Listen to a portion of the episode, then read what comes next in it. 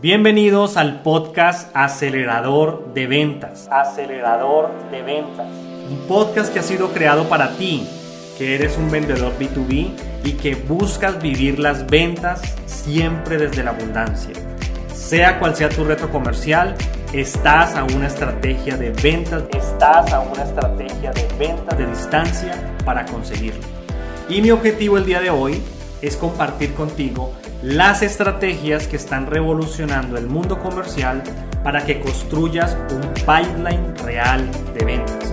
Soy Jorge Conde, Jorge Conde, fundador de Influence, compañía dedicada a entrenar y formar a vendedores en estrategia de ventas B2B en Latinoamérica. Comencemos. Comencemos.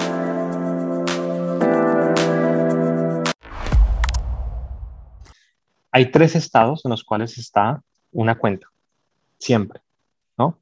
Entonces, normalmente una persona que tiene el control de la cuenta es una persona que tiene altos niveles de relacionamiento y alto nivel de información, ¿sí?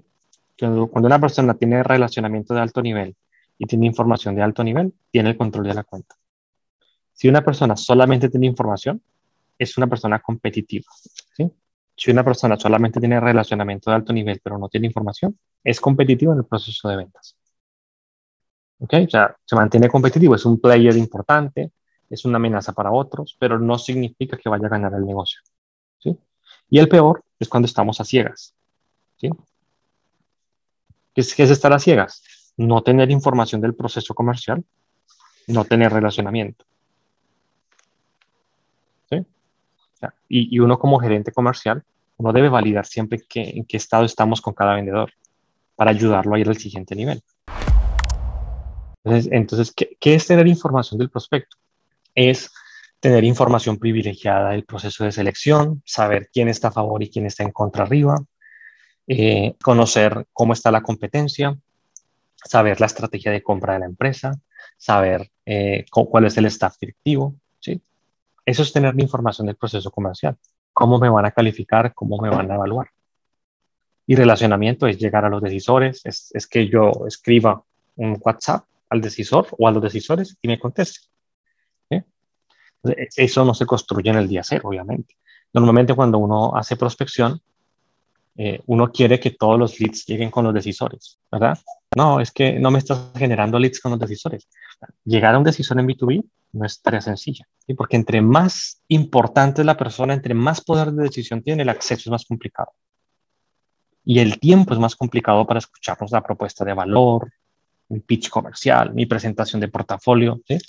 Entonces, ¿qué tiene que hacer uno cuando es una cuenta muy grande? Arrancar por, por el staff, como lo llamamos nosotros, y ir escalando. ¿sí? Y es un proceso de construcción. Esto no pasa en un mes, no pasa en dos meses. Por eso en B2B los ciclos de ventas son de, de cuatro meses, cinco meses. ¿Por qué? Porque tengo que navegar toda la cuenta. Entonces, eso es bien importante entenderlo para cuando hacemos eh, estrategias de generación de demanda. Soy Jorge Conde, fundador de Influence, empresa dedicada a entrenar y formar a vendedores B2B en estrategia de ventas. Y te agradezco por llegar hasta aquí. Eh, puedes seguirme en mis redes sociales, en LinkedIn o en Instagram. Y por supuesto será un gusto para mí interactuar contigo. Dios te bendiga y feliz resto de semana.